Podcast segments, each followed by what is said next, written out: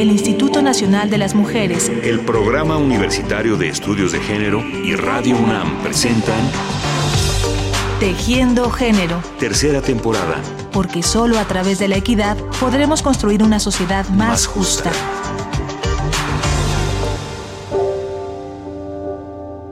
Vida, soy de tus dos direcciones. De algún modo permanezco colgada hacia abajo casi siempre, pero fuerte como una telaraña al viento. Existo más con la escarcha fría resplandeciente, pero mis rayos con avalorio son del color que he visto en un cuadro.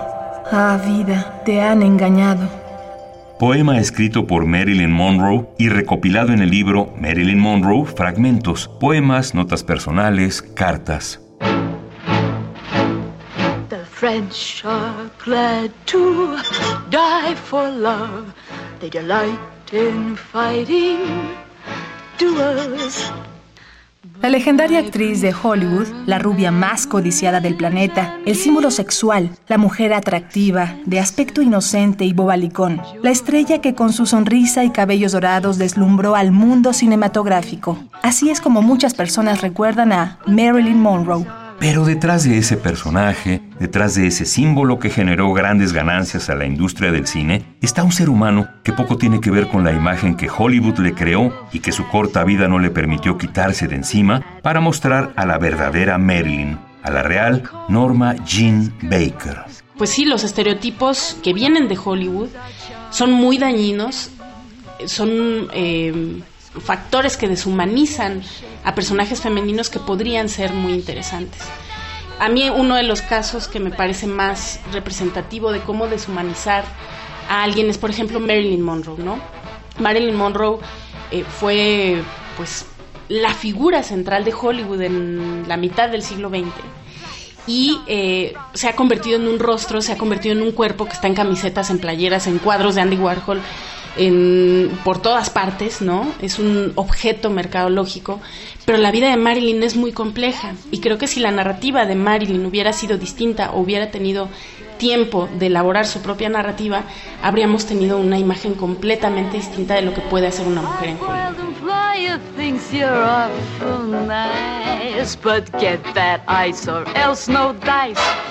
ella es Gabriela Damián Mirabete, maestra en comunicación, escritora y crítica cultural sobre cine y literatura. Su voz y comentarios nos estarán acompañando a lo largo de nuestro programa de hoy para seguir hablando de cine y tratar de asomarnos con ojos críticos al mundo de una estrella, una mujer compleja e interesante, Norma Jean Mortensen Baker, nacida en California en 1926 y convertida en Hollywood en 1946 en Marilyn Monroe. O sea, Marilyn era una una chica de origen muy humilde, era pobre, vivió en, orfanatorios porque su mamá tenía problemas mentales. O sea, ella no fue de estas chicas que tuvieron que emigrar a California eh, para perseguir el sueño de Hollywood, sino que ella nació ahí y de hecho su mamá trabajaba en la industria del cine cortando el celuloide, ¿no? Y de hecho la mamá de Marilyn tenía enfermedades provocadas por el uso de químicos. Entonces ella, ella creció con esta ilusión de Hollywood, a, pesar de que su mamá era una obrera de Hollywood. Ella quería saltar, ¿no? Al, eh, pues al aspecto creativo y luminoso de, del cine.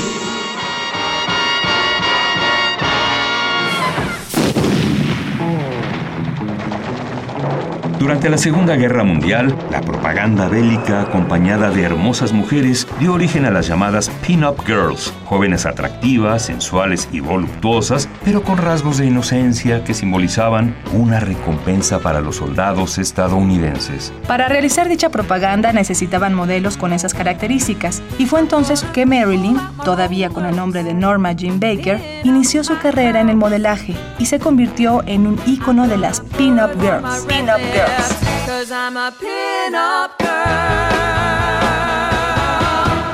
Durante la guerra la descubrieron como modelo, ¿no? Mientras su marido, su primer marido, que se casó con él creo que a los 15 o 16 años, precisamente para salir de casa, porque esa era una solución de la época. O sea, la guerra ayudó a muchísimas mujeres a que hicieran lo que realmente querían, porque no tenían la presión de los esposos, y eso pasó con Marilyn. Eh, empezó a trabajar como modelo y eh, pues al esposo no le gustó nada esa situación, se separaron y ella comenzó esta carrera como modelo y actriz de papeles pequeñitos. Nunca más. Poema escrito por Marilyn Monroe. No vuelvas a visitarme, niñita sola y asustada. No vuelvas nunca más. No vuelvas cuando todos me miran, cuando mi amor me abraza, cuando cientos de manos aplauden fervorosas y cientos de ojos me desean. No vuelvas nunca más, niña que nunca te has ido de mi lado.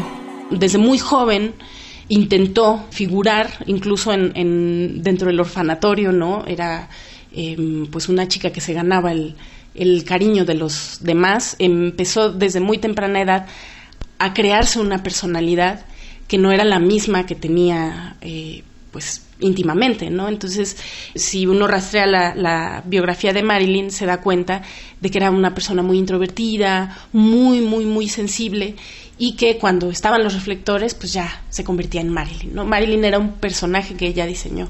Desde el caminado, la voz, el parpadeo de los ojos, etcétera, etcétera, ella lo fue diseñando desde, desde muy joven.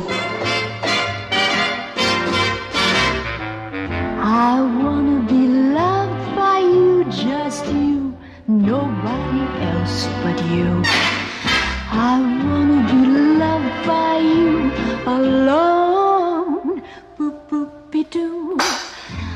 apariencia, Marilyn era la chica que se hizo famosa en el séptimo arte por llenar los requisitos del ya existente y con ella reforzado estereotipo de la mujer guapa, rubia, sexy, pero tonta, a la que solo le preocupaba lucir y aprovechar sus encantos. Hasta que fue escalando poco a poco dentro de Hollywood, capitalizando el cuerpo que es algo que muchas otras mujeres reprochan, ¿no? Marilyn es la culpable de que a las mujeres se nos exija ser bellas y ser sexys.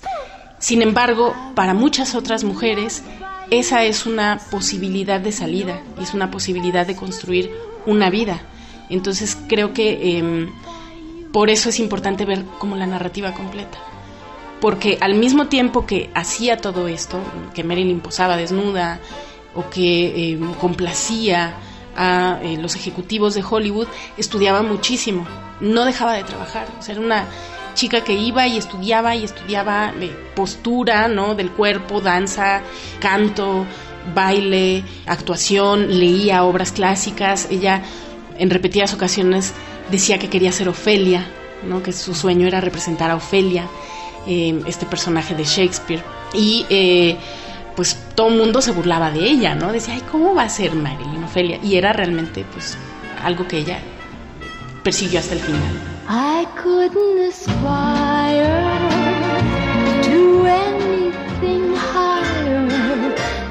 Adoptó la imagen que Hollywood le había impuesto, pero detrás de ese cúmulo de elaborados atributos estaba la chica californiana real, la mujer inquieta, interesada por la cultura, que estudiaba, que tenía una gran sensibilidad para la poesía, que contaba con una biblioteca de más de 400 libros y que encontró en la escritura una manera de expresarse.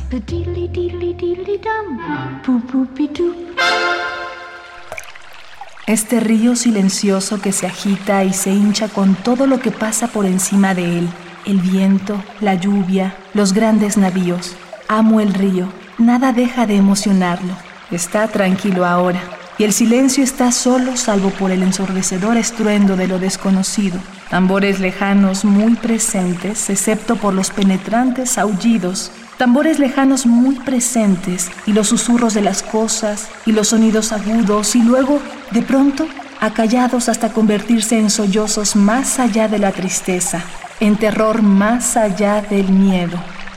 Apuntes recopilados en el libro Marilyn Monroe, fragmentos, poemas, notas personales, cartas.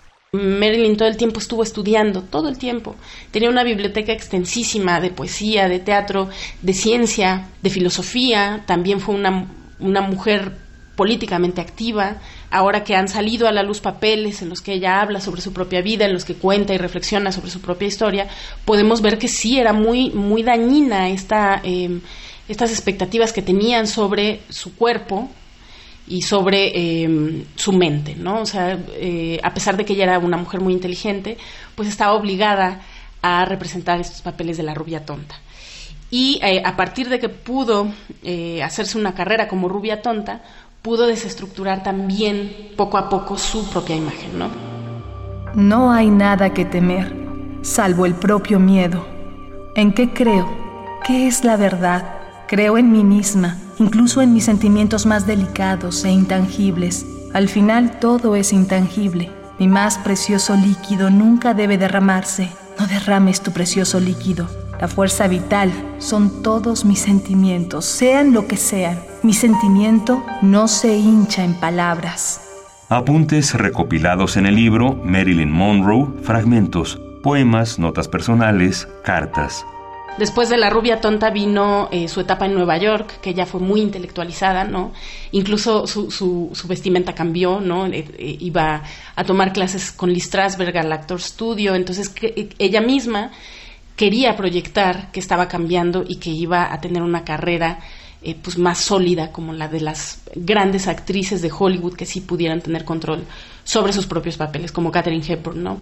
También era una mujer que se preocupaba por darles espacio a otras mujeres o que por ejemplo mm, con Ella Fitzgerald hizo este pues este pacto amistoso no en el que no la dejaban cantar porque era negra y entonces ella eh, se ofreció a estar todas las noches que ella cantara eh, en una mesa para que la gente acudiera no entonces gracias a eso pudo impulsar la carrera musical de, su amiga, ¿no? Que estaba eh, pues, viviendo eh, todo este racismo norteamericano, aunque fuera gente talentosísima. Entonces creo que nos hemos perdido de todo eso precisamente por la cuestión de símbolo sexual, ¿no? Porque eso es lo que finalmente vende, ¿no? Eso es lo que, lo que se piensa que vende. Creo que soy feliz, pero no siento alegría alguna. ¿Es posible ser feliz y no ser capaz de estar alegre? Mi amor me mira y yo sonrío. Lágrimas que nadie ve ruedan por mis mejillas.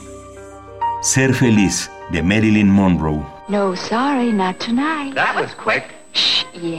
Marilyn Monroe pasó a la historia como un ícono de belleza, sensualidad y glamour.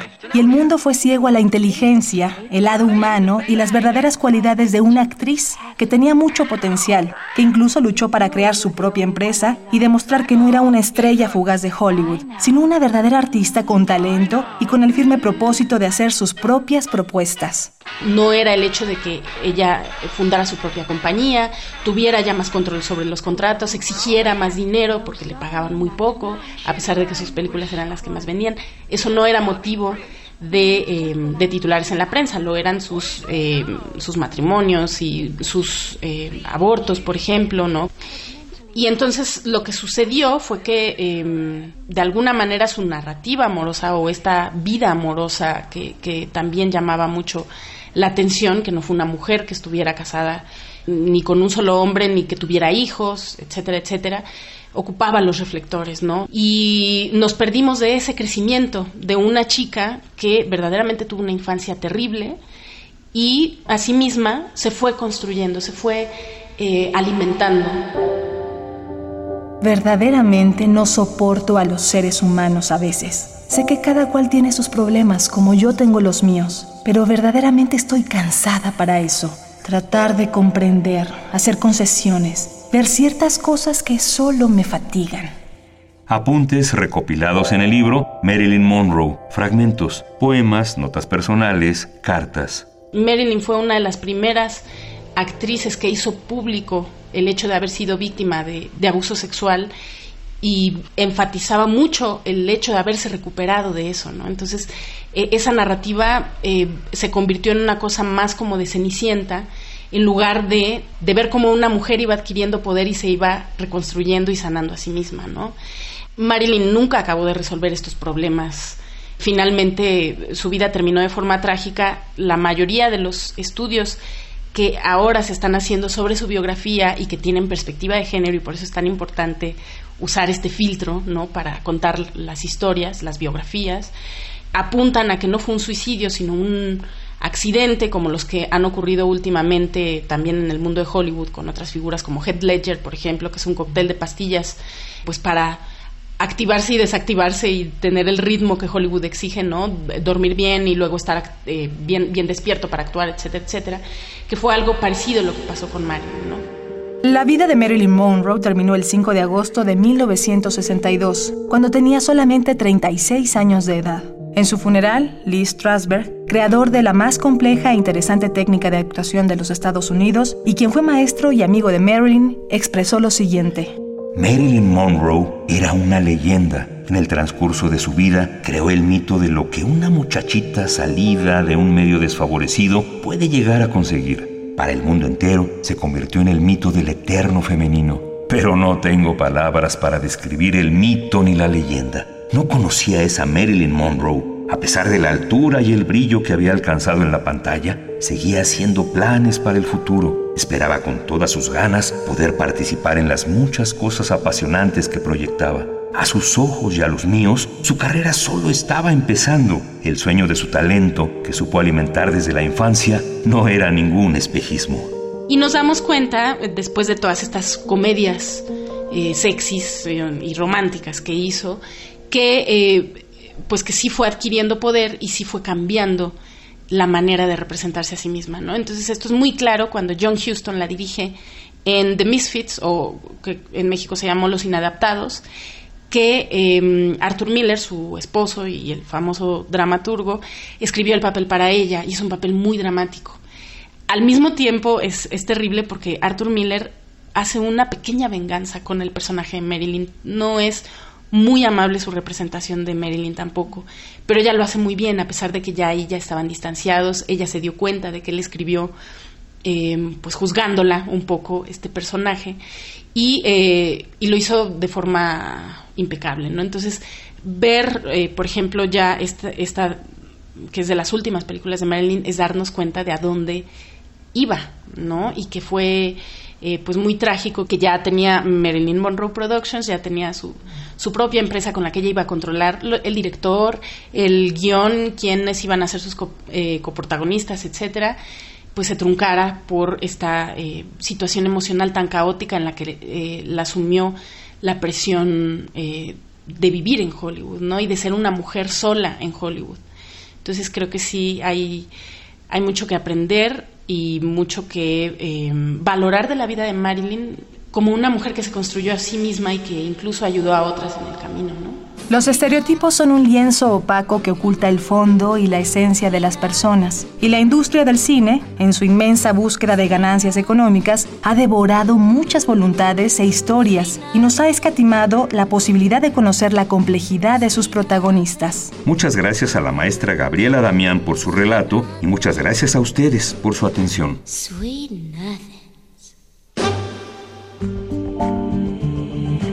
El Instituto Nacional de las Mujeres, el Programa Universitario de Estudios de Género y Radio UNAM presentaron Tejiendo Género. Tercera temporada. Porque solo a través de la equidad podremos construir una sociedad más, justa.